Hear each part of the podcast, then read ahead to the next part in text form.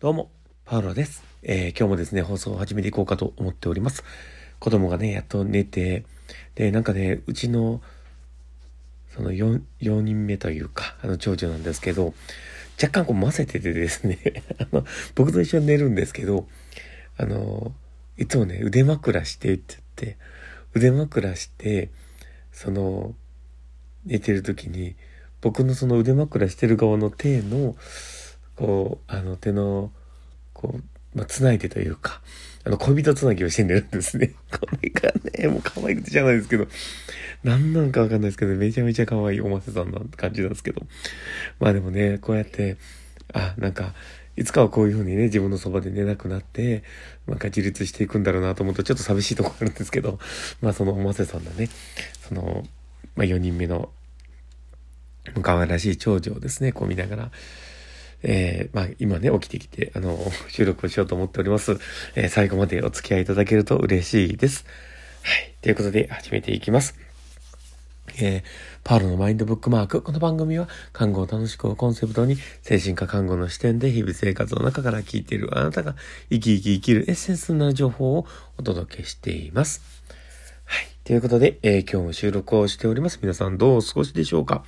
えー、今日はですね、どんな話をしようかなってところなんですが、えー、今日は自分がいいと思えないのは誰の尺度で見てるんだろうっていう、まあ話をしようかなと思っています。で、え、まあなんでね、こんな話をしようかなって思ったかなんですけど、こう、ま世の中をこう生きててもそうなんですけど、あのこう本当に自己肯定感の低い人がいるなっていうのもあるんですよね。自分はなんてダメなんだとか、あ、なんか全然自分はできてないとかってこう思ったりね、してすごく落ち込む人いるよねって思ったりしながら、で、かたやね、あの、うちの長男なんかを見てると、勉強ができなくても、もう、色整然とゲームをしていたりしながら、俺って天才だからできるもんみたいな、そういうノリで持ってるような、超絶こう、あの、ポジティブなやつがいるんですけど、で、そういうのをこう見てるとね、今言ったような、こう自分をこう認めたり認めれなかったりするこの自分の判断基準っていうのは一体何の尺度で見てんだろうっていう、まあそこをちょっとね感じたんですよね。で、例えばうちの長男みたいな何でもこうポジティブに捉えてるようなやつっ、やつって言ったらですね、あの人っていうのはどちらかというと自分軸なんじゃないかなと思うんですよね。だから自分がこう過去の自分から比べて自分ってすごく成長してるし自分って最高みたいな だったり自分ってこういう能力があってこういうことをやれててで結果こういうことも出してるから自分って最高のやつだみたいななんかこう自分の中の成長軸みたいなものだったりとか自分の価値みたいなものを自分軸で持ってる人なのかなと思うんですよね。で、かたやこんなになんかうまく達成できてないとか、こういうことうまくいってないとかって思う人って、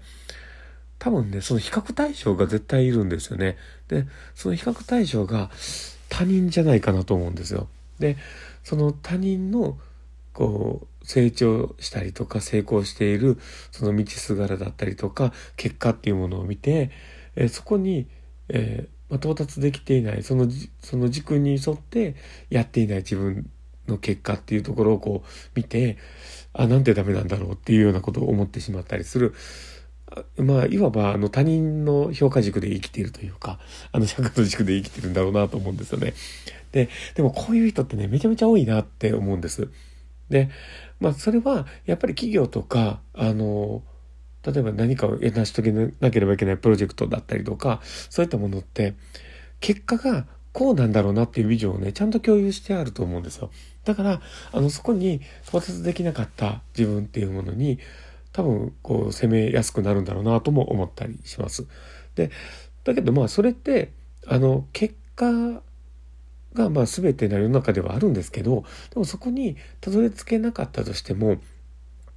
自分軸を持っている人っていうのは、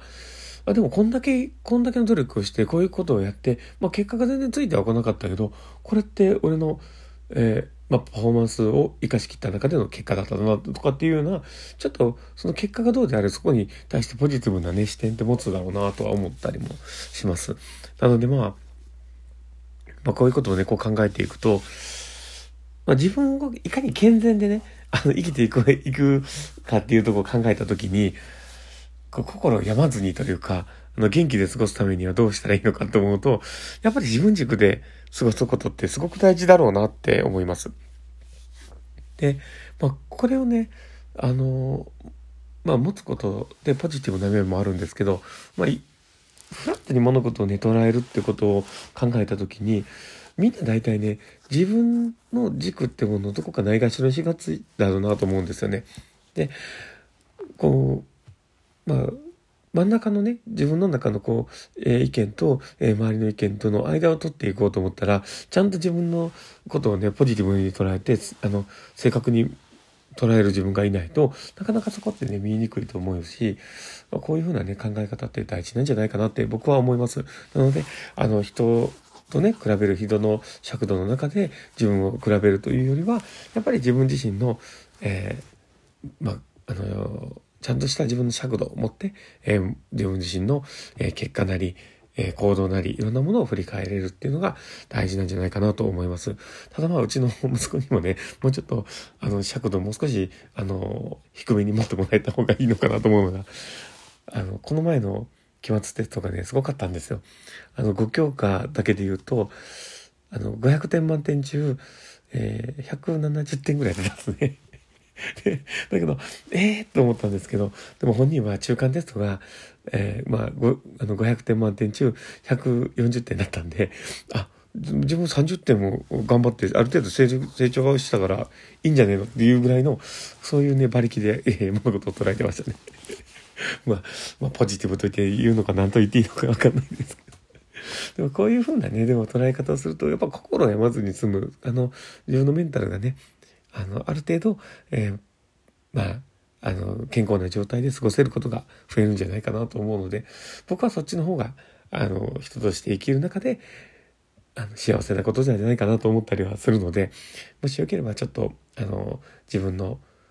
物事の判断基準だったり、自分を評価する時の尺度って何だろうって、その、それが、えー、他人軸なのか、それとも自分の、えー今までの経験とか自分軸でえ物事を見てるのかなどうなのかなっていうところはちょっとあの興味を持ってもらった方がいいかなと思ったりしています。ということで、えー、今日の放送はこれで終わろうかなと思っております。この放送を聞いて面白かったな楽しかったななるほどなと思う方がいたらぜひフォローいただけたら嬉しいです。で、あとあのラジオトーク聞かれてる方にとってはですね Facebook とかハートマークとかネギとかリアクション残せるようになってると思います。で、もしよければそのリアクションをいっぱい残してもらえるとパールさんはめちゃめちゃ喜びますのでどうぞよろしくお願いします。ということで、えー、今日の放送はこれで終わろうかなと思っています。この放送を聞いたあなたがですね、明日も素敵な一日になりますようにというところで、ではまた。